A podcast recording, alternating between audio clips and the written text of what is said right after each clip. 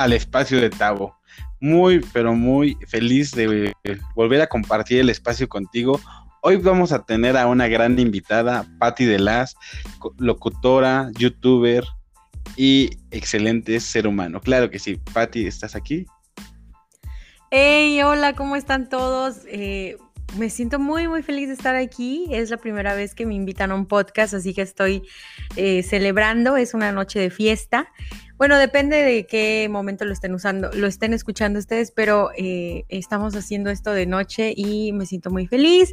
Gustavo, de verdad, muchísimas gracias por invitarme a tu podcast. Me siento eh, muy feliz, es un gran honor.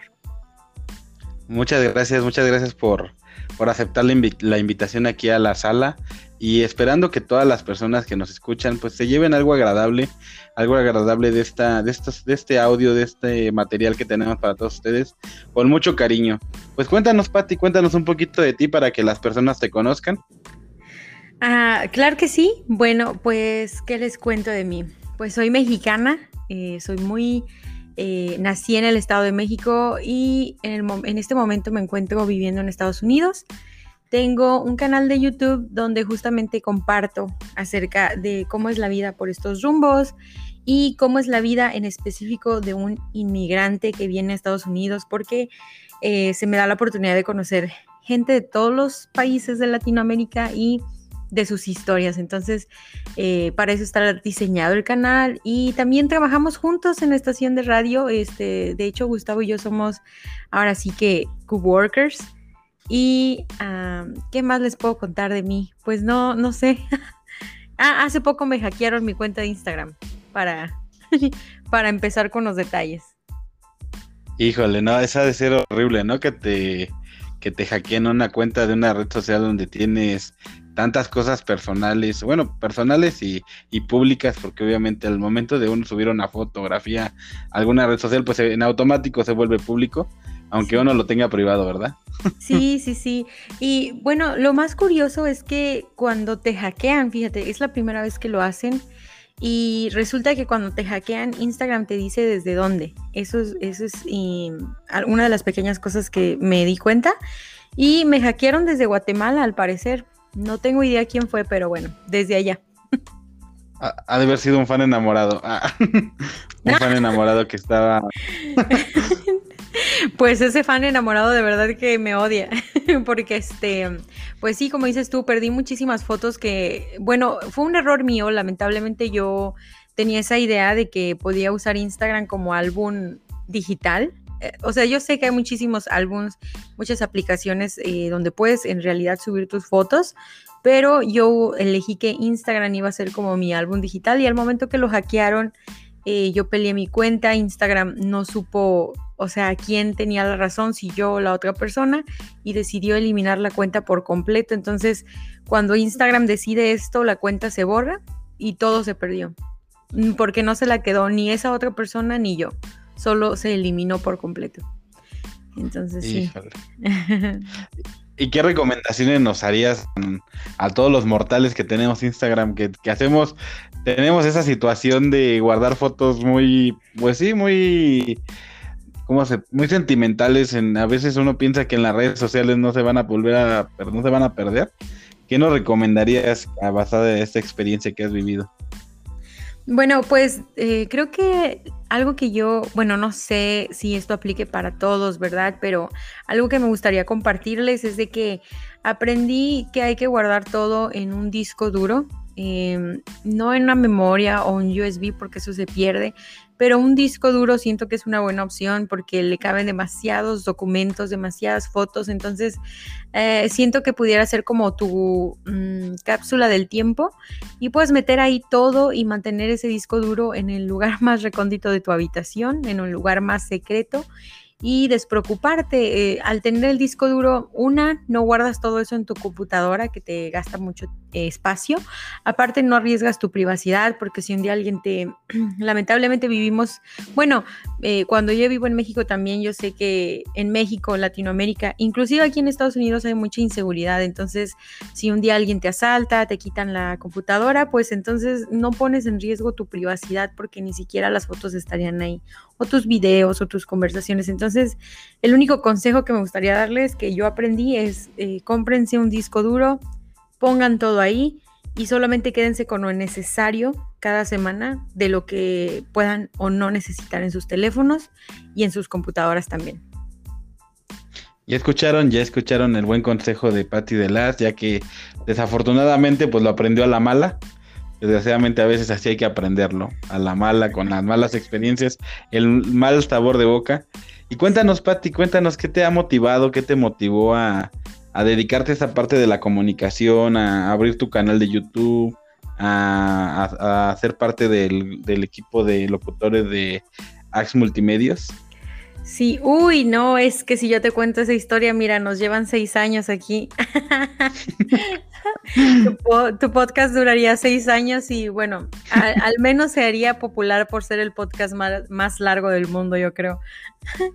Pero eh, si te cuento la historia así súper resumida, eh, cuando yo vine a Estados Unidos, em, pues básicamente fue un, cambio de 360 grados y creo yo que para todos, ¿no? Cuando cambias de ciudad y dejas tu familia y tus amigos es cambiazo. Ahora, aparte cambiar de país donde existe este tipo, porque mira, en Estados Unidos está esta increíble dinámica en la que existe el americano que ama a los latinos y existe el americano que no, no les caen bien los latinos. Entonces llegas, em, como dice esta broma de un ah, comediante mexicano que dice que el, el, gringo cuando va a México o a Latinoamérica es el americano más amable del mundo, el más fiestero, el más feliz y sonriente, pero cuando eh, estás de este lado en su territorio, eh, las cosas pueden cambiar un poquito. Entonces,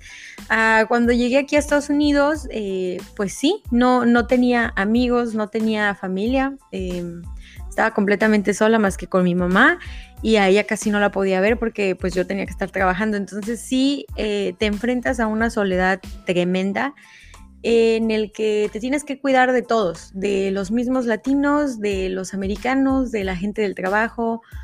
Entonces, y hay muchas cosas que no sabes, no sabes dónde ir, no sabes qué hacer. Y no hay mucha gente que te pueda guiar porque aunque sean tus hermanos latinos o tus hispanos junto contigo, hay veces que ni siquiera ellos saben, entonces no pueden ayudarte si no saben. Y entonces creo que ahí fue donde nació en mí el, querer comunicar. Fue como un, ok, alguien necesita hacer algo, alguien necesita decirles es por aquí o es por allá. Y este, y cuando yo estaba aquí, en, ah, cuando yo estaba allá en México, yo quería estudiar comunicación, pero bueno, tuve que venirme a Estados Unidos por razones económicas y ya no estudié. Entonces, Después, cuando logré tener la, oportunidad de estudiar aquí, dije, ¿sabes qué? Es que esto es lo mío. Y entonces abrí el canal de YouTube para como mostrarle a la gente lo que, o sea, lo, lo, que había para ellos, porque en realidad yo empecé en Instagram. Lo primero que abrí fue una cuenta de Instagram en 2017. Y antes de eso yo no tenía redes sociales. Yo no usaba redes sociales. Me parecía un poco como que yo sentía que entre más privada fuera tu vida, mejor. mejor para ti, mejor para tu familia, mejor para todos. Em, pero yo empecé en Instagram porque había, fíjate esto, te voy a contar algo que no le he a nadie. Aquí en la, en la localidad donde yo vivo y que aquí llegué desde que tengo uso de memoria que he venido para acá, hay muchísimo latino que a veces ni siquiera van a un restaurante por miedo, ¿sabes? Porque son inmigrantes y tienen miedo que o les vayan a pedir el ID o les vayan a mandar al ICE, que es el de migración. Hay lugares en los que han sido discriminados y se corre el rumor de que no, ahí tratan mal a los migrantes, entonces la gente ya no va. Y de repente te encuentras como como con esta sociedad de, ok, ¿por qué ustedes nunca van para este lado de la ciudad? ¿O por qué ustedes no van a este museo? ¿Por qué no van aquí? No, es que ahí no nos dejan entrar. ¿Cómo que no los dejan entrar? Es un lugar público. Entonces, ese tipo de situaciones que yo fui viendo como ellos, o sea, como nosotros mismos como hispanos por miedo nos vamos alejando de cosas que por derecho pudieran ser para nosotros también, ah, fue ahí donde abrí mi Instagram y dije, no, es que la gente tiene que saber a dónde ir. Y ahí empecé a crecer, crecer, crecer y después usé el, canal de YouTube y después, bueno, la vida me trajo eh, a conocer a Willy, que él fue el que, gracias a él, pude entrar a la estación. Y ahí fue donde, bueno, todo se ha, ido dando, se ha ido dando poco a poquito y apenas ahora con los podcasts. Mira, que qué padre, qué padre. Tengo una, tengo una duda yo personal contigo. ¿Qué significa Patti de las? Oh, bueno, es que mi nombre es Patricia y mi apellido es de la Cruz. Entonces yo quería ah. ponerme Patty Cruz, pero ya estaba ocupado. Y luego dije yo, bueno, Patty de la Cruz ya está ocupado. Entonces estaba quedándome sin opciones. Y este, y yo decía, pues cómo, y entonces dije, ok, Patty DLC. Y luego dije, pero no, tiene que ser algo muy catchy, ¿sabes? Algo que la gente pueda recordar un poquito más, lo cual creo que me falló porque nadie, nadie lo pronuncia, o sea, todo el mundo dice de Lassie, de Lace, de Lac, y yo así como, y yo así como de, ay, llámenme como quieran, de Tomás yo lo inventé. y eso este, pero sí, básicamente es mi nombre, eh, juntas mi nombre y ahí sale, de la Cruz, de Lace. y ya. Yo la primera vez que lo, que lo vi, Pensé que decía Patty Dance, así como de baile o algo así. ya después le puse como atención. Ándale, este, yo de, verdad yo pensé que decía Patty Dance, o sea, como de que bailaba, dije, órale. Oye, y tú así de, pues nunca lo he visto bailar, o sea, checo su Instagram, YouTube y nada. Nada de baile. nada, más veo que camina y camina, pero nada de baile. Ay, Dios mío. Sí, no, pero de ahí, de ahí sale el misterioso nombre de, de, de Lace. Ah, mira. Para todos los que la van conociendo o ya la conocen, ya saben por qué es Patti de Las. y, hablando de. Y, hablando de baile, ¿te gusta bailar? ¿Sabes bailar? Sí, fíjate que a mí me fascina bailar. Es una de mis cosas que cuando ando en mucha tensión me gustan mucho. Eh, cuando yo era chiquita, a mí me. Bueno, aquí otro secreto. No, es que a mí me encanta contar secretos, ¿ah? está bien, está bien. yo cuando iba en primaria, secundaria, me obsesioné con los árabes. O sea, no con los hombres, sino con la cultura árabe. Me obsesioné. Creo que fue porque vi una como serie televisiva llamada El Clon. Y de ahí, wow, o sea, yo creé una obsesión por ellos y entonces empecé a ir a clases de ballet, este, no, de danza árabe. Eso fue como mi, mi primera entrada al baile. Y ya cuando crecí me gustó muchísimo la música electrónica, así que también aprender, a bailar un poco de tectonic y que un pasito por acá y otro por allá. Y ya fue como por ahí de ah, cuando tenía 20, 21 que decidí que era hora de aprender a bailar cumbia y salsa, porque obviamente no sabía y yo me echaba acá el paso típico de Celia Cruz de un lado y otro y ya. pero luego vas a una boda y te das cuenta que la gente da vueltas y no sé qué más y yo como, ok, esto no sé hacerlo, hay que aprender. Pero te voy a decir algo, a mí una cosa que jamás, nunca me ha gustado y no creo que me vaya a gustar, o sea, con todo respeto, pero de verdad que a mí la bachata nomás no, no me gusta, no, no, me, si no es lo mío para bailar, ni la música me gusta tampoco, entonces no, creo que es lo único que sí. Pues dicen por ahí que que en gusto se rompen géneros, ¿no? No falta que no te vayan a decir ahí en la en ese amor que, pongas música bachata, ¿no? Ay, Dios mío. Mira, pues en ese amor lo dudo porque el género, pero por ejemplo, si nos, si me llegaran a pasar a otra eh, estación, híjale, ahí sí sería, sería un poco como, no sé, sería una tortura porque yo me tengo que echar todas las canciones también. pero bueno, ahí es algo. Pues ¿Y tú? ¿A ti te gusta bailar?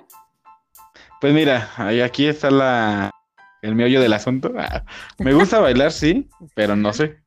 Esa es la, cosa. Bueno, mira, fíjate, yo, yo creo y siento, no lo sé, a mi perspectiva de vida, que siendo hombre es un poquito más complicado aprender a bailar cuando no hay esa parte de salir a fiestas y eso. Digo, yo en mi infancia, adolescencia, prácticamente era el niño antisocial que no salía ni a fiestas ni a nada. entonces, entonces me perdí esa gran oportunidad de que en la, o sea, en la fiestecilla ahí te movieras y hicieras el ridículo y aprendías a bailar, ¿no? Pero, pero realmente no estoy cerrado a la posibilidad de en algún momento aprender. De hecho, este, aquí en casa del baile y espero que pronto, pronto, pronto me enseñe a bailar y poder ir a arrasar las pistas de las fiestas, de las bodas, 15 años, bautizos, graduaciones, llévele, llévele. barato, barato.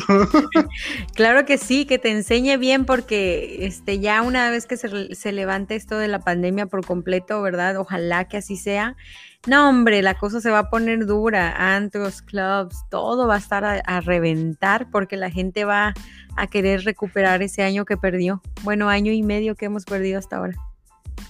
Y hablando de pandemias, a ver, a ver, eso, ese tema creo que es un poquito interesante. Me gustaría tocarlo ahorita. Este, ¿cómo lo viviste tú siendo mexicana, estadounidense? ¿Cómo lo viviste, o sea, teniendo cierta cultura mexicana en Estados Unidos? cómo se vivió allá y tú cómo lo viste, cómo lo resentiste, porque obviamente pues el tener sangre latina pues a veces es la parte de la rebeldía, ¿no? Bueno, yo tengo entendido, no lo sé, tú me vas a corregir, que a veces en Estados Unidos las reglas son más estrictas que lo que son aquí en México. ¿Tú cómo lo viste siendo latina, teniendo sangre latina y viviendo en un país que a lo mejor sí es más estricto, más este más hermético? lo que yo he visto en medios de comunicación, digo, no tengo la, el gusto de conocer aquel país, pero tú que estás allá, quiero que nos compartan y todas las personas que nos escuchan y los que viven allá en Estados Unidos y nos escuchan, pues coincidan contigo o te digan, ¿sabes qué? Es que tú no sabes. tú no sabes, cállate. bueno, pues yo voy a dar mi opinión, ¿verdad? Con mucho respeto para todos. Este, bueno, ¿te acuerdas? Eh, comencemos con Italia. ¿Te acuerdas que cuando empezó la cosa y que se puso súper fea, en Italia se pusieron súper estrictos de que, o en España también, ¿te acuerdas? Que no podían salir si no tenías como una hoja firmada y cosas así. sí, sí. Eh, bueno, aquí no llegamos a eso. Ah, a ningún estado que yo recuerde llegamos a eso. Sí hubo restricción de que no podías salir de tu casa, pero tampoco llegamos a eso de que si no traías una hoja o un papel firmado te ibas a, la cárcel o algo así. Para nada. Eso no llegó. Lo que sí puedo decirte es que sí hubo un gran... una notoriedad entre los latinos y los estadounidenses porque Ah, obviamente cuando empezó todo, que fue a finales de noviembre, cuando nosotros nos llegó toda la noticia, noviembre de 2019, fue cuando empezó el caos aquí. Entonces ah, se decía de un casillo por aquí, otro por allá. Y la verdad que latino, los latinos, bueno, yo no voy a hablar por todos, pero por los que yo vi y por mi propia gente, pues decir que somos muy de hasta no ver, no creer. ¿Sabes? Es como, ah, sí es un rumor, o oh, al rato pasa, ah, es el gobierno que nos quiere controlar y cosas así. Y el americano sí es un poco más de escuchar a la autoridad y de decir, ok, vamos a cuidarnos un poquito más, vamos a hacer esto. Ya por ahí de febrero, que la cosa ya se veía cada vez más difícil y más este febrero 2020, es cuando empezó este caos de que yo creo que sí lo vieron todos en México en las noticias donde nos le hacían meme al americano por querer comprar 7 o 20 paquetes de papel de baño y 40 litros de agua. Y hacían esos memes de que, ok, el mundo se va a acabar, déjame ir por papel de baño. O sea, sí fue, sí fue bastante peculiar la situación, por así decirlo. Y el mexicano o el latino era como, ah, come esto no, esto no va a pasar para más, hay que tranquilizarnos. Ya por ahí de marzo, que es cuando todos los americanos acabaron el papel y el agua y la comida, ya los latinos ya nos poníamos a preocupar porque fue como que ellos acabaron todo, que nos toca a nosotros? Que no, o sea, ibas al, supermercado y no había nada. Había quizá una que otra lata de comida, arroz y, no había agua. Eh, la situación es que allá en México, pues eh, el agua a veces llega directo a tu casa, o compra los botellones. Aquí también está eso de los botellones, pero es muy... casi la gente no hace eso, casi siempre buscas a comprar los paquetes de agua embotellada. Y las casas, eh, las casas sí tienen el sistema de agua, pero si vives en un departamento que es la mayoría de la gente latina, jamás nunca vas a tener ese tipo de sistema de agua. Tú tienes que comprar botellas de agua. Entonces, cuando el americano se acaba el agua y vas a un supermercado y no hay agua y nadie te puede vender agua, no porque el supermercado las tenga escondidas o algo así, sino porque en realidad ya no hay agua, es cuando el mexicano o el latino se empezó a preocupar, porque fue como, ¿y dónde vamos a agarrar agua? ¿Cómo vamos a tomar? Y entonces se vino el caos de ah, filas y filas y filas de carros para llenar un botellón de agua y luego ya el agua del botellón salía sucia también, entonces era como, ok, fue, fue un caos total. Eh, más que la pandemia, los primeros meses fue un caos porque te dabas cuenta que en cuestión de nada se acababa todo, la comida, el agua. Después eh, pasó esto de quedarte en tu casa y hubo un... Uh, ¿cómo se llama? Una escasez de comida. Hubo escasez de huevo, leche, pollo, carnes. Entonces, otra vez la gente se volvía un poco en caos porque no había absolutamente nada de lo que ellos normalmente comían y pues se agarraban a comprar 60 latas de comida y bueno, por unos compraban, por otros se quedaban sin nada. Fue un caos total. Pero ya después... Eh, yo creo que cuando todos de verdad creyeron que la pandemia era cierto y que todo esto era de mucha gente muriendo, lamentablemente, fue cuando ya todos eh, trabajaron de una manera armoniosa, vamos a decirlo así, y ya todo el mundo se cuidaba, usar mascarillas, comprar solo lo necesario. De hecho, el gobierno puso reglas de que solo podías comprar dos cajas de agua o un pollo o un bote de leche y ya, no podías comprar más porque tenías que dejar para la demás gente. Entonces, este, pues sí, es, así más o menos como se vivió la pandemia. Eh, algo que también noté fue que ah, no hubo tanto como que no hubiera camas, sí hubo camas en los hospitales. Eh, aquí no pasó como otros lugares quizá de que oh, se quedaron sin cama, no había eh, un, un lugar para una persona enferma, pero lo que sí vi es de que si tú tenías COVID muy ligero, te mandaban a tu casa, no te querían en el hospital, solamente dejaban ahí a las personas que realmente estaban muy, muy mal. Pero después de eso, nada, y ahora, ahorita las vacunas son totalmente gratis para todos, se reparten casi que como dulces, de hecho, ah, llegan a, a, tu casa a averiguar si vives con gente de la mayor de tercera edad si vives con alguien de la tercera edad, ni siquiera los obligan a que salgan a la calle, sino que ellos vienen y te inyectan aquí. Todo es gratis. Em, y hemos notado que ya gente de México empezó a llegar aquí a vacunarse, pero obviamente no es, no es ni mi abuelita ni mis tías. Eh, la gente que vas a venir a vacunarse es gente de mucho dinero en México, me imagino. Este, que toman un vuelo y se vacunan, se van y luego regresan por la siguiente dosis. Entonces, Así es como lo hemos visto hasta ahorita. Así es como se ha vivido por acá, en mi opinión, claro está. Sí, sí, sí, claro. Y pues acá en México, pues muchas cosas fueron muy distintas, digo, a lo que cuentas. Ya yo siendo mexicano viviendo en México, las cosas fueron totalmente distintas y a la vez igual.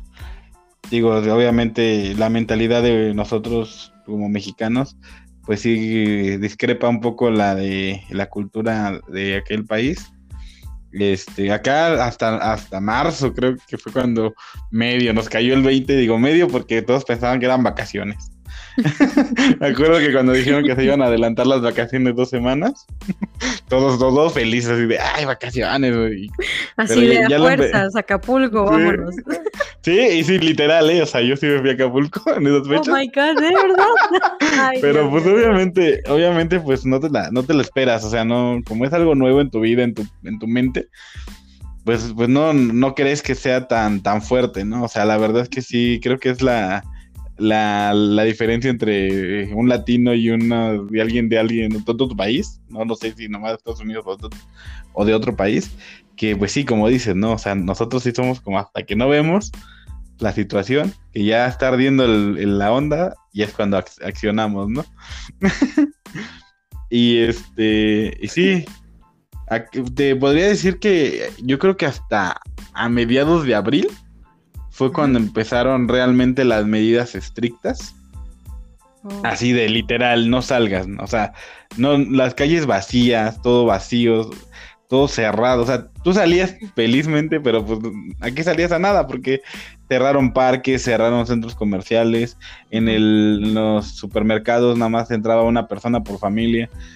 Y si te veían que entraban dos, o sea, luego lo te sacaban, porque se estaban oh, cuidando de las cámaras. Claro. Sí, sí cayeron en una exageración un poquito, este, digo exageración, porque hubo un poco de, como que la lógica no era tan, tan pareja.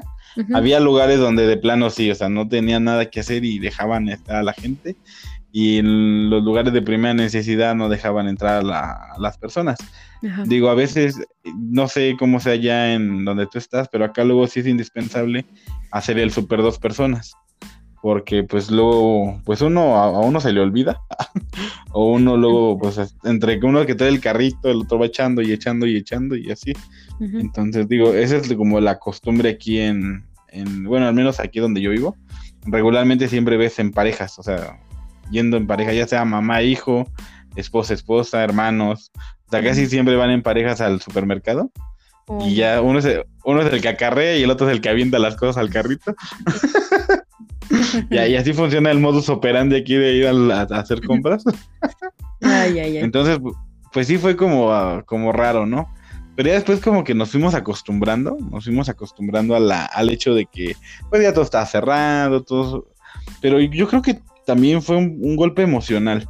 Fue un golpe emocional porque yo recuerdo que los primeros dos meses me quedé sin trabajo.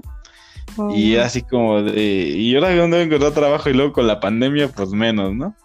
Afortunadamente, pues se me dio la oportunidad y pues ya, o sea, sí encontré, pero sí es como que sí estar en casa y, estar encerrado como que sí te afecta mentalmente, psicológicamente esa situación y sí terminas con ciertos traumas. Bueno, yo lo veo, yo lo veo así. No sé cómo lo vean ustedes, este, los que escuchan este, este podcast y, y tú, Pati, no sé cómo lo veas tú. ¿A ti te afectó emocionalmente la pandemia? Ah, fíjate que ahí te entiendo perfectamente, ahora sí que dame esos cinco porque, ah, bueno, no sé si ya te conté esa parte o no cuando hemos hablado, pero eh, sí, pues yo trabajo para los que me están escuchando, eh, aparte de lo que he platicado que hago, también pues tengo un trabajo que me da eh, un ingreso económico, ¿verdad? Porque en YouTube todavía no triunfo como debo, pero por ahí voy.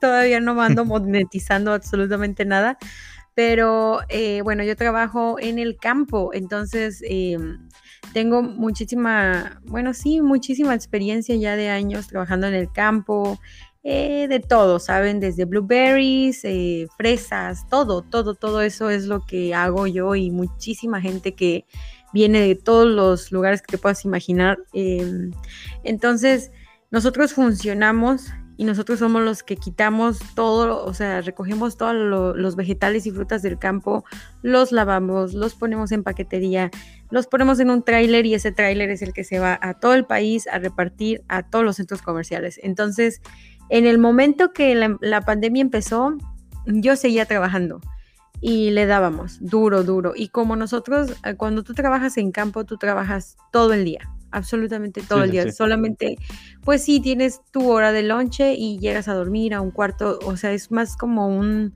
son como dos villas. Una villa es para hombres y una para mujeres, y en la de mujeres compartes eh, muchas camitas chiquitas con muchas otras mujeres. Entonces, em, pues no, no te expones como, por así decirlo, a la demás sociedad, sino que solamente estás con tu grupo de trabajadores. Entonces, pues si, si uno de ellos se contagiaba, sí, podía ser que todos nosotros nos contagiáramos, pero como todos estábamos en el campo y no nos habíamos quizá expuesto a lo que a lo mejor en la ciudad ya, pues estábamos eh, trabajando, trabajando, trabajando. Pero ya cuando hubo la norma obligatoria de que tienes que quedarte encerrado en tu casa, separa la producción de todo, ahí sí fue donde sufrí porque... Eh, de no tener tiempo para absolutamente nada, de no tener tiempo ni para un video de YouTube o para pasar tiempo con mi familia, que es lo más importante. Ah, ahora tengo tiempo extra, pero como dices tú, ¿a qué salir? No sales a nada. Una, no puedes salir. Dos, afuera hay un caos eh, mediático que hace que tu salud mental se vea afectada. Em, y pues obviamente no puede salir a conocer ningún lugar ni siquiera para ir a comer, entonces solamente es estar encerrada. Eh, pues sí, pasar tiempo con mi familia fue lo que me salvó, yo creo, porque en ese tiempo de pandemia, eh, mi perro, mi perro de toda la vida, mi querido eh, peluche, por si alguien quiere saber, ah, falleció. entonces, hace cuenta, en, en mayo pierdo mi trabajo porque pandemia en junio fallece, no, en mayo pierdo mi trabajo a principios de, mayo y para el 20 de mayo pierdo a mi perro porque fallece después de una cirugía. Él estaba enfermo, él nació con un problema en el hígado, entonces este, estuve juntando como por dos años dinero para poder operarlo y cuando lo operé pues se supone que él iba a salir bien, pero pues no, no sobrevivió la, cirugía y falleció. Entonces, este, fue que la pérdida del trabajo, luego el fallecimiento de mi perro, luego empecé a, a enfermarme y luego eh, me volví esta paranoica de que no quería que absolutamente nadie saliera de sus casas porque no quería que nada le pasara a mi mamá o a la gente que a mí me importe y que yo amo. Entonces era como un y luego ver las noticias en México y saber que toda mi familia está en México y yo es que mi abuelita y es que esto y más que mi abuelita es de rancho, la verdad que ella tiene una mentalidad muy diferente, entonces yo decía, ella se, expone hasta el, hasta el vecino del vecino del vecino, entonces yo decía, Dios, por favor, cuídala que no le pase nada. Entonces era un constante caos hasta que terminé en urgencias por ahí de junio Ah, entonces sí, fue, fue todo, para mí todo el año ha sido bastante dramático, sin contar el hecho de que caí como en depresión, subí como 20 kilos, o sea, fue un, wow, fue, fue una destrucción total emocional, pero como dices tú, yo creo que, por ejemplo, tú, tu familia, tu pareja, eso es lo que te ayudó quizá, pero en lo personal, o sea, sí fue mi familia, mi familia fue la que eh, me levantó, eh, mi conexión con lo que yo creo que en este caso es Dios, fue lo que, o sea, un día me hizo que me levantara y dije, ¿sabes qué? O sea, se acaba el mundo, no se acabe, yo tengo que seguir, yo no puedo quedarme aquí a llorar y a seguir comiendo sin parar, o sea, se acabó. Y fue ahí donde dije, ¿sabes qué? Vida nueva, vivir al máximo, porque me tocó, pues como todos, vivir esta situación en donde que tu vecino, el amigo, el papá de alguien falleció de COVID y luego esa noticia se volvía semanal al punto de que en menos de un mes vi como siete personas morir por COVID. Entonces es como, como entender que la vida se va tan rápido y somos tan, somos solo un instante en este mundo que no puedes perder tu tiempo llorando y en depresión. O sea, eso no se puede hacer. Entonces yo creo que sí, sí afectó bastante y creo que a todo el mundo, fíjate, admiro de todo corazón, si alguien está escuchando esto, que se identifique con lo que voy a decir, admiro de todo corazón a esas personas que aprovecharon la pandemia para cuidar de ellos mismos, para mejorar su salud, para invertir en su educación. De verdad, les aplaudo porque yo ahora, o sea, ahora ya lo empecé a hacer, ¿verdad? Ahora ya empecé a ir al gym, ya empecé a cuidarme, pero eh, el ver que ellos no se dejaron caer, sino que aprovecharon el tiempo de una manera maravillosa, mira, yo les aplaudo y de verdad los admiro mucho porque en un momento tan difícil ellos lograron decir, ¿sabes qué? Lo, de, lo, de lo negativo, lo positivo. Y bueno, eso fue lo que me encantó.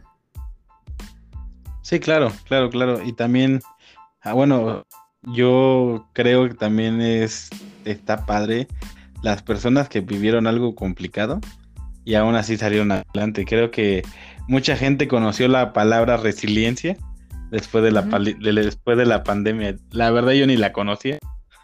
Yo, bueno, yo la conocía un poquito antes de la pandemia, como dos meses antes de la pandemia conocí esa palabra.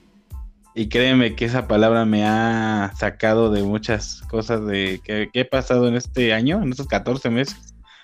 que la verdad tampoco no estuvo tan, tan bonito, pero ¿Y ya les contaste a todos o todavía no les cuentas qué te pasó? Pues ya les, conté en un capítulo anterior, pero les vuelvo a platicar. Es que, fíjense, fíjense, de hecho este, este podcast o este espacio creció estando yo en cama. Porque ni literal, lo único que hacía era pararme al baño. O sea, ni pues, siquiera. hacer otra cosa a la calle, o sea, llegó el momento que ya ni me acordaba cómo era la calle. Ah, de por Dios. De tanto que estaba aquí en mi casa. Y bueno, el cuarto donde yo duermo está hasta atrás de la casa. Y pues no, ya y como a los dos meses fue cuando me asomé por la ventana Y descubriste que no eres vampiro, no te quemabas y tú, ay, ok, Y descubrí que había aparte de mi compañera de vida, oh que existía más gente. wow. les comparto, los que no saben, pues me, me quebré este en un en un poco chusca. Oh, pero pues así pasa y, y, uno aprende, uno aprende que, a veces las cosas no dependen de uno. Cuando dices chusca, ¿qué te refieres? O sea, exactamente qué pasó en ese momento que accidente. Porque cuando dices pues chusca me imagino mil cosas, ¿eh? Sí, sí, sí, pues bueno, mire, primero que nada es que pues fue parte también de la desesperación de la pandemia. Este, pues las ganas de querer salir, las ganas de querer pues pasarla fuera de casa. Este, nos invitaron a un evento. Obviamente con las medidas de, sanidad, todo, todo chido. Pero era una, era una boda, era una, este, ¿cómo se llama? Una unión matrimonial de un primo. Y no sé a quién se le ocurrió poner la víbora de la mar. Oh, por Dios.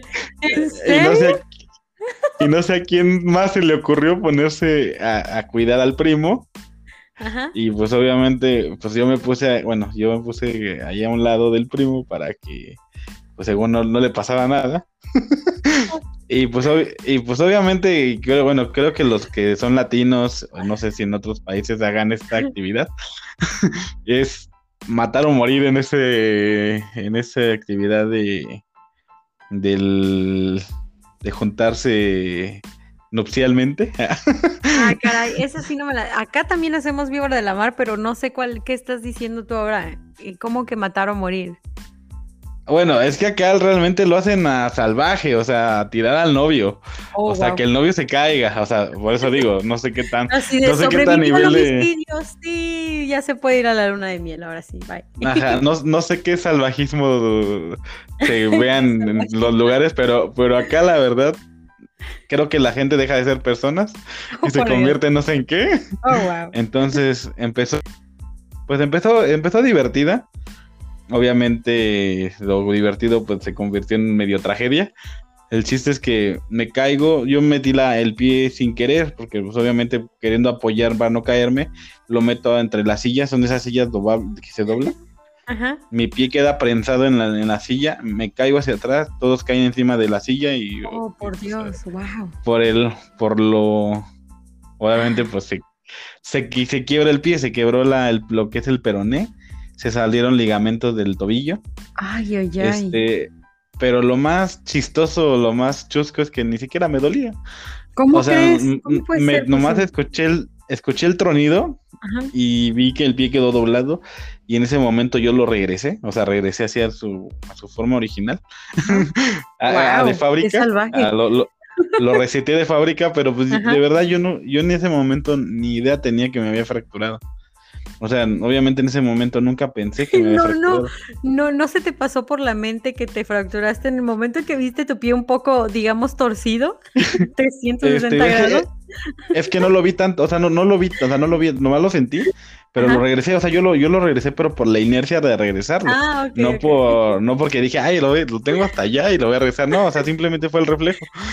Y, y ya yo, o sea, me, bueno, me ayudaron a parar, porque hasta eso ni me podía parar. Y yo todavía le dije, sigan, sigan, sigan, yo estoy bien, yo aquí estoy chido, o sea, no pasa nada, no me duele nada, nomás sentía mi pie caliente, pero pues no pasa oh, nada. Todo, todo, todo, todo, chido. Y pues ya me llevaron al, doctor, me sacaron una placa y el doctor de, bueno, es en un, eh, ese es en una comunidad, acá en, eh, realmente no hay, en esa comunidad no hay un seguro, es como que el, doctor así. Sí, es como el, doctor que todos conocen, pues. Exactamente, y la verdad, pues, pues la máquina de rayos X no es así que digas la mejor, la que saca los mejores rayos X. los más claros, ¿no? Ajá, y el señor dijo, no, pues además es una fisura ahí, dice. Oh, wow. Con, 15 días quedas, con, con el pie, este, con la fédula. Claro. Dice, dice, ni siquiera te yeso. Yo dije, ah, pues, pues no, es que no me dolía, la verdad ni me dolía. Ajá. Me dolió más lo emocional que el pie. Porque pues obviamente pues yo sabía que, que iba a dejar de trabajar un ratito. O sea, todas las cosas que se me venían, se me empezaron a venir a la mente. Y pues sí, ese fue el, dolor como más fuerte en ese momento, más que el pie. Después, obviamente, fui al seguro. Bueno, aquí en, México, para los que están en otros países, el seguro pues es el como el, la seguridad pública. Este, lo que regularmente tienen los, las personas que trabajan, tienen este sistema de seguridad pública. Es el IMSS, aquí le, así se le conoce. Entonces fui al, al seguro social y este, porque obviamente por medio del trabajo, si no traigo papel del seguro social, no me dan ni la incapacidad. Oh, y obviamente, pues sabía que tenía una incapacidad, no sabía de cuánto, pero sabía que iba a ser incapacidad. Al momento que llego, me sacan una radiografía, pues ya de mejor calidad. Yo creo que ya era 4K. Y, me, y me doy cuenta que el pie está hecho literal en dos partes. y me dicen, ¿sabes qué? Necesitamos que te intervengan quirúrgicamente. Te vas a ir a Lomas Verdes, es unos en el centro del país de traumatología y ortopedia, la verdad, de los mejores. Ahí llega todos los accidentados, todos los que de plano ya no la ven llegar y ahí los, los, los sacan, restauran este accidentados. Es un hospital de primera. La verdad, mis respetos para todos los que trabajan en los Y un aplauso para ellos también por todo el honorable trabajo que hacen. Sí, sí, sí, la verdad es que debo, debo decirlo. O sea, mi estancia ahí no fue la mejor por las circunstancias que estaba, pero no me la pasé mal porque todo el personal, al menos conmigo, se, la, se lo... me atendieron muy bien. Nada más odié a un, a un doctor que me regresó el pie, el hueso, pero bueno, es la parte de que tenía que pasar, pero pues ni modo, ¿no? y sí, ahí estuve internado, Cinco, cinco días, estuve internado, cinco, sí, cinco días. Y me, regresaron el pie porque tenía la férula, o sea, me lo acomodaron. Y eso fue uno de los dolores que nunca en mi vida había sentido. no imagino, ha de ser horrible, oye. Sí, pero me dolió más a una señora que estaba delante de mí, o sea, nos tenían ahí como reces ahí formados este, al matadero, o sea, yo, yo me sentía así como que ya valió, ya valió. Y yo vi a la señora gritando, creo que hasta me dolió más lo de ella que lo mío. Y, yo creo que fue tanto su dolor de ella que cuando a mí me pasó, o sea, sí me dolió, pero no creo que me haya dolido como le dolió a ella. La verdad es que estuvo muy cañón. Digo, no sé, no sé, digo, no sé si estuvo, estuvo bien o estuvo mal, pero el chiste es que, que pues compartí su dolor. y ya de ahí, pues, pues pasé a la cirugía y ahí empezó un largo camino. Yo pensé que iba en uno o dos meses iba a estar. Pues me aventé cinco meses en cama. Sí, hombre. Cinco meses. Muchísimo tiempo. Y en, en, algún momento, o sea, durante este tiempo que estuviste así en cama o después de la cirugía, ¿en algún momento tuviste miedo de que dijeras tú, híjole, a lo mejor nunca voy a recuperar mi pie bien normal? o mi vida va a cambiar ahora, qué tal si ya no camino bien o así. ¿Nunca te cruzó por la mente? Sí, la verdad es que desde que me rompí el pie, o sea, desde que supe que, que, o sea, desde que ya no podía moverlo, desde ahí me, entró el sentimiento, dije esto, no sé cómo venga, no sé qué, qué, me, qué me espere. Yo estaba acostumbrado a ser una persona prácticamente independiente de mis cosas, o sea, yo hacía todo yo, yo, todo yo, todo yo. Y en el momento de que pues ya no puedes hacer algo tú, este, entras en esa parte de y luego, y luego, y pues también en un, en un, en un momento dado pues piensas en que, en que la gente pues se va a molestar, ¿no? De, de servirte, pero pues te das cuenta que, que hay gente, que las personas que están a tu alrededor, la gente que te ama, la gente que comparte tu vida contigo, pues son incondicionales. Y es cuando, aprendes muchas cosas. La verdad es que en estos casos aprendes muchas cosas. Yo desgraciadamente lo aprendí a la mala, pero, pero lo vas aprendiendo, vas valorando que realmente, pues sí, o sea, tienes apoyo, tienes, tienes pues prácticamente lo necesario en la vida, o al menos yo lo tuve. Y sí, la verdad es que a mí me dio mucho miedo entrar al quirófano. La verdad, me, me, me, me, daba tanto temor cuando me dijeron, vas a, o sea, desde el momento que me dijeron, te vamos a operar, fue casi, casi, o sea, yo me puse a llorar, o sea, literal llorar de miedo, llorar de impotencia, ¿qué me van a hacer? ¿Me, va a doler? O sea, la duda, la duda, la duda. El miedo a no saber qué. Y aparte no, no, te dio miedo como, ¿qué tal si me duermen y creen que estoy ya profundamente anestesiado y no? ¿No te dio como ese pues pánico? Esa, parte no, me dio más miedo que me doliera, o sea, me dio más miedo sentir, no sé, la, el, no saber qué. O sea, fue más el no saber lo que, lo que venía que el dolor. Porque después de que me rezaron el hueso dije, bueno, el dolor no es eterno, ¿no? Claro. Todo dura unos minutos y se va. Porque eh, te das cuenta que el cuerpo es eso, se adapta. El cuerpo se adapta y, después de un cierto dolor ya no lo sientes. Oh, o sea, lo sientes de momento, unos cuantos minutos, o sí, a lo mejor muchos, pero llega el momento donde tu cuerpo pues se adapta al, mismo dolor y lo asocia. Sí. Y, y, algo que descubrí es que, bueno, no sé si, sea la palabra correcta, pero tu, tu, nivel de dolor aumenta. O sea, hay cosas que ya no te, que te dolían antes y ya no te duelen después de una operación, después de, un, de una fractura. Hay cosas que ya no, ya no te duelen, o sea, ya no son así como que, ay, antes te dolía así que te, que te dorcías el pie, ay, ay, mi pie me duele. Pero después como que, después de ciertas cosas que, que uno vive, Ajá ya no, ya te dejan de doler. O sea, sí te duelen, pero ya no es lo, el mismo dolor intenso. La intensidad baja del dolor.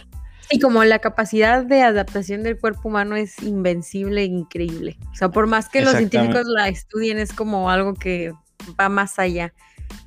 Pero sabes qué, me siento muy, muy feliz que ya, eh, ya está saliendo de esta situación, que ya está bien. Y como dices tú, es siento yo que en esos momentos de dificultades, cuando realmente conoces quiénes están ahí contigo, en quiénes puedes confiar, en quiénes puedes contar. Y por ejemplo, tú con tu compañera de vida, siento que esto también une muchísimo la relación, ¿sabes? Porque es en el momento en que te das cuenta que no estás solo y que el amor no nada más es en las buenas, cuando todo va bien y todo es color de rosa. Entonces, y de otra cosa, que bueno, yo a mí también pasó un accidente hace poco, pero eso lo hablamos en otra ocasión. Pero lo que quería decirte es, ¿a poco sí o no te pasó de que de repente como que te cambia el switch de como estás completo, de que tienes dos brazos, dos piernas y todo todo el show, todo tu cuerpo, como que lo das por sentado que siempre va a ser así y de repente cuando te pones en una situación o te encuentras en una situación en la que de repente puede que ya no sea así, puede que algo cambie, es como que empieza este valor de, wow, o sea, mi cuerpo es maravilloso. O cuántas veces tú has, no sé, masajeado tus pies y decir como, wow, ellos me han aguantado desde que nací, gracias pies o cosas así. O no sé si yo es que estoy loca y hable con mi cuerpo, pero es que sí es importante valorar lo que uno tiene porque o sea, no porque naciste completo, háblese de todas las extremidades del cuerpo humano, no significa que vas a terminar con todas de ellas. O sea, de verdad que uno no sabe qué viene más adelante y pues es que hay que apreciar el cuerpo humano, hay que apreciar lo que tienes con lo que naciste. Eso es verdad. Y fíjate algo que descubrí, algo que descubrí que cuando pierdes algo, la, la, vida y el cuerpo se adapta y te regala más cosas. Digo, o sea, yo no podía de apoyar cuatro o cinco meses, porque lo dejé de apoyar. Y te creas unas habilidades, te vuelves bien hábil. O sea, yo con la, yo al principio me costaba tanto trabajo usar las muletas. Y cuando iba a mis citas del seguro, iba ya hasta corriendo con las muletas. O sea, ya oh, hasta agarraba una velocidad así impresionante. O sea, y uno dice, no, pues cuándo, ¿no? Pero, o sea, vas creando ciertas habilidades. O sea, literal, a mí era un triunfo ir al baño porque pues con un pie tenía que levantarme, tenía que sentarme. O sea, literalmente mi pie este, derecho fue el que me soporte, que soportó todo mi cuerpo, mi pequeño pesado cuerpo. y luego para pues bañarme, ir al baño, o sea, todo eso, este, la verdad, pues sí me, tuve que adaptar. De hecho, me querían poner hasta pañal y todo. Yo les dije, no, o sea, mínimo, pues tener esa pequeña este, independencia, independencia. para para no si así me siento del nabo, imagínate, estar hasta, hasta aquí en la, cama, tener que hacer esas cosas, pues no, no era padre. No, Entonces sí, me traté de adaptar y, ese tipo de situaciones, pues hacerlas. Y como dices, o sea, uno no, no, no valora lo que tiene hasta que lo ve perdido o lo ves cerca que lo pierdes. Fíjate, yo, bueno, yo, yo traigo una motocicleta, de hecho mi, mi, transporte es una moto. Y este, y antes del accidente, nada, rebasando carros y, y, en la locura brincándome topes y nada, la, locura extrema. y este y ya después te das cuenta que los golpes sí duelen. Ya cuando te subes subí otra vez, pues ya la piensas, ¿no? Y dices, no, esta vez fue el pie, imagínate más otras cosas, no, ya, ay, ay, ay. ya, te vuelves más consciente a lo que pueda pasar, ¿no? Yo creo. Sí, sí, sí, sí. Pero mira, ahora que te, aquí te encuentras más eh, experimentado, más positivo en la vida, más listo para lo que venga, y eso siento que son las cosas también positivas dentro de lo malo, como dices tú, ¿no? La verdad es que sí, mira, yo creo que todo lo que la vida te da es por algo. Todo tiene un porqué. Todo, todo, todo, hasta lo que, hasta lo que tú piensas que no, en algún momento lo encuentras. Rápido, déjame platicarte. Bueno, mi papá falleció hace como 12 años, desde el 2009. La verdad no tengo la fecha exacta, pero entre 11 y 12 años por ahí. Y al principio yo odiaba todo lo que tenía que ver con, pues con todo eso, ¿no? Porque yo sentía que, la vida o, o, el ser supremo me había quitado mi ser amado. Y ahora, días, bueno, últimas fechas, últimos años, descubrí que y doy gracias a que así pasó, porque gracias a eso soy la persona que soy.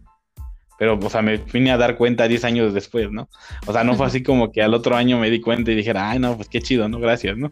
Obviamente fueron 10 años de batallas, de, de, de muchas maldiciones, porque también no lo hace. Cuando sientes que, obviamente alguien tiene que tener la culpa, ¿no? Siempre, siempre, uno, uno siempre culpa a alguien, ¿no? Pero después cuando tomas la responsabilidad de tu vida dices, ok, gracias, gracias, porque gracias a, al tal suceso aprendí esto, aprendí otro. De hecho, créeme que también ahorita doy gracias a haberme tenido mi accidente del, pie, por todas las cosas que aprendes, que valoras, que, que te da, como te repito, es, este canal, este podcast nació con eso. O sea, desde estaba ahí dije, bueno, lo voy a hacer. Y de hecho una vez estaba ahí tirado en la cama y, empecé a hablar, hablar, hablar, hablar. Creo que hasta creo que el primer tema sale con mucho sentimiento de que estaba con toda mi euforia ahí tirado de ah". y por eso creo que y fíjate creo que creo que se nos ha olvidado contar algo cómo fue que nos conocimos no hemos contado ah, esa parte, porque ahorita que hablaste eso de que estabas en tu cama ahí llorando y abriendo tu podcast melodramático, te recuerdo que nosotros tenemos un piloto, ¿ah? un piloto que creo que jamás va a ver la luz, ¿ah? bueno, creo que lo podría hacer. Sale, sale en audio, en video no, por favor no me hagas eso. pues yo creo que ese piloto es este, este, este podcast que estamos haciendo, creo que es el piloto que dejamos en en pausa en aquellos tiempos. Sí, sí, sí, sí. Pero, pero. de cuatro que éramos? sí, éramos cuatro. Eh, el de Monterrey, el de Miami, eh, que no recuerdo sus nombres, la verdad. Era Alex, Manuel. Ajá. Y bueno, Patty y yo. Éramos cuatro. Alex era el de Miami, Manuel el de Monterrey. De Monterrey. Ajá. Y tú, y tú y, yo. y yo. Ajá. Amigos por siempre. Ah. Oigan, pues para los que nos están escuchando, el, sueño de podcast ya lo traíamos desde hace muchísimo, nosotros cuatro que acabamos de mencionar. Y de hecho, iniciamos un, un programa piloto, videollamada, y los cuatro ahí intentamos hacer este, pues lo mejor que se nos salía en ese momento. Eh, pero, ¿por qué crees que no haya funcionado? En, tu punto de vista, ¿qué pasó ahí? Pues mira, primero que nada no teníamos un punto claro. Claro. Creo que los, los cuatro queríamos hacer algo, pero no, tenía, no tuvimos la disciplina de hacerlo. Porque yo recuerdo que, que, o sea, yo decía, yo en mi pensamiento dije, bueno, sí estoy mal del pie, pero no estoy mal de la boca. O sea, yo, yo le dije, y de hecho yo les mandé mensaje, ¿qué onda te va a hacer? Y nadie me contestó, la única que me contestaste fuiste tú. Ajá, de hecho realmente la única que me contestaste fuiste tú. Y de todos los demás, todo el mundo se fue y así dije, ok, entonces realmente fue la falta de disciplina, o sea, sí pasó lo de mi pie, pero realmente eso no fue un, impedimento. Me da risa como dices, no, estaba malo del pie, no de la boca, hombre, o sea, pónganse trucha, ¿qué está pasando? Ah, exacto, exacto, y, y bueno, por, por cosas y cosas del destino, bueno, se, dio que también tú te ocupaste y pues yo estuve aquí en, en mis lagunas mentales y pues, pues obviamente me, me, nació y dije, bueno, lo voy a hacer, lo voy a probar, voy a ver cómo, cómo, cómo se hace. Afortunadamente, pues sí ha tenido muchas, bueno, algunas vistas, la verdad que estaba viendo las estadísticas, varia gente lo escucha y digo, órale. o sea, sí. Y un saludo para todos ustedes que escuchan el podcast de mi gran amigo Gustavo. Y de hecho, pronto, pronto van a escuchar el de Patti. Vamos a hacer, dar la cordial invitación, esperando que en estos días se anime y saque su, bueno, de hecho ya lo tiene, ya lo tiene, ya lo tiene ahí, lo tiene en el horno. Pronto, pronto lo va, lo va a debutar. y esperemos que sea de su agrado, esperamos que, que, les guste, que les guste tanto como le han dado cariño a este podcast que, que nació en un en momentos este, adversos para muchos, para mí de mucho aprendizaje. Y, y pues esperemos que también le dé mucho cariño al de, al de Patty, porque ella tiene muchas ideas, es una mujer muy inteligente que la verdad, yo cuando escucho su programa de radio, hasta digo, wow, yo quisiera tener tanta inteligencia como la de ella. Ay, ¿qué te pasa? tantos, temas, tantos temas de qué hablar. Ay, no, no, no, no le hagan caso, pero muchas gracias, de verdad, de verdad. Estoy pasándomela increíble. De verdad, un saludo a todos ustedes que están escuchando el podcast de Gustavo. Y Gustavo, de verdad, qué increíble esa, esa, esa resiliencia tuya de decir, ok, estoy aquí en mi cueva, soy un ermitaño vamos a hacer, vamos a agarrar mi computadora y vamos a, crear, a crear contenido. Y mira que te está yendo muy bien, ya me habías contado, la audiencia en tu podcast va creciendo. Eh, en la radio, tu programa está con todo, eh, vas, vas por mucho y espero que así como tú me motivas con el podcast, espero motivarte a que ya te pongas las pilas también en el canal de YouTube, y ya subas más videos, quizá unos blogs, no sé, algo ahí a, crecer. Ah, tenemos, bueno, tenemos un proyecto, o teníamos un bueno, tenemos un proyecto en, así en pausa, que es un blog de viajes en moto. Este, la verdad a mí sí me gustaría volverlo a, retomar. Este, tenemos como dos, tres videos, o sea, son poquitos. Y, pero, pero bueno, también por eso de la pandemia, pues no se puede salir mucho, o sea, no se podía salir, no se podía, pues realmente hacer el objetivo del, del, del blog. Pero esperemos que pronto, ya que esto se normalice un poco más, que se ponga, que ya se tome la decisión si se va a normalizar, si no se va a normalizar, y si van a abrir, no van a abrir. ya que digan como, Hay que mandarle un comunicado al coronavirus, ¿no? Ya, por favor, decirte. Sí, así, ¿te vas a ir o te vas a quedar o qué show? O sea, ya para empezar nuestra vida. Pero la puerta de ahí te quitas porque estorbas, ¿eh? Ya, decídete. Sí, sí, sí, sí, sí, sí. Vi un meme, vi un meme que decía justito lo que estamos hablando y en la, en la foto de abajo el coronavirus nos mandaba zombies. No, que no pase. que no pase, por amor a Dios, que no, que no, que no. Pero este. Vas a ver que no. Ay, ojalá. Si no, nuestro siguiente podcast va a ser como Maybe, Maybe 2.4.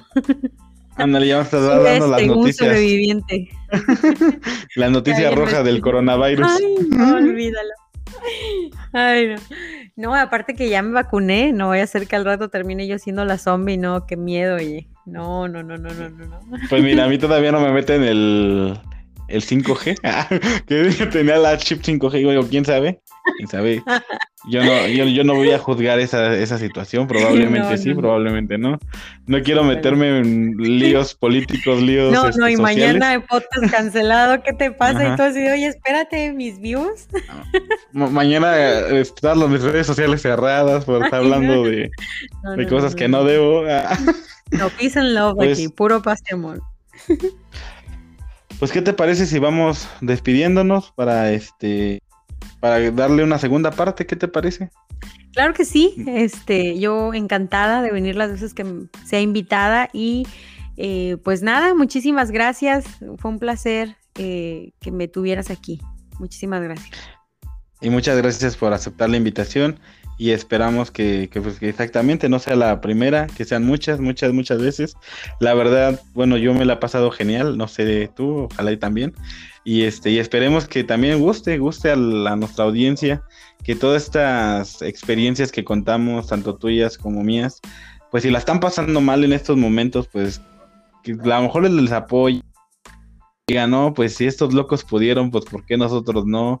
Si, si ella puede con su trabajo, pudo con, pues con, con, la, con la cuestión de acostumbrarse a una cultura totalmente distinta a lo que está acostumbrada, pudo sobresalir. Y creo que eso es una parte que el mundo necesita, necesita gente que inspire a otras personas, porque pues ya tenemos mucho contenido de chusco, ¿no? Tenemos mucho contenido de... Arremangala, la sí. y creo que necesitamos necesitamos, necesitamos personas que, que, realmente motiven, ¿no? Y, y den, den, este cierto valor al contenido, ¿no? Bueno, eso pienso yo, no sé tú qué es lo que pienses.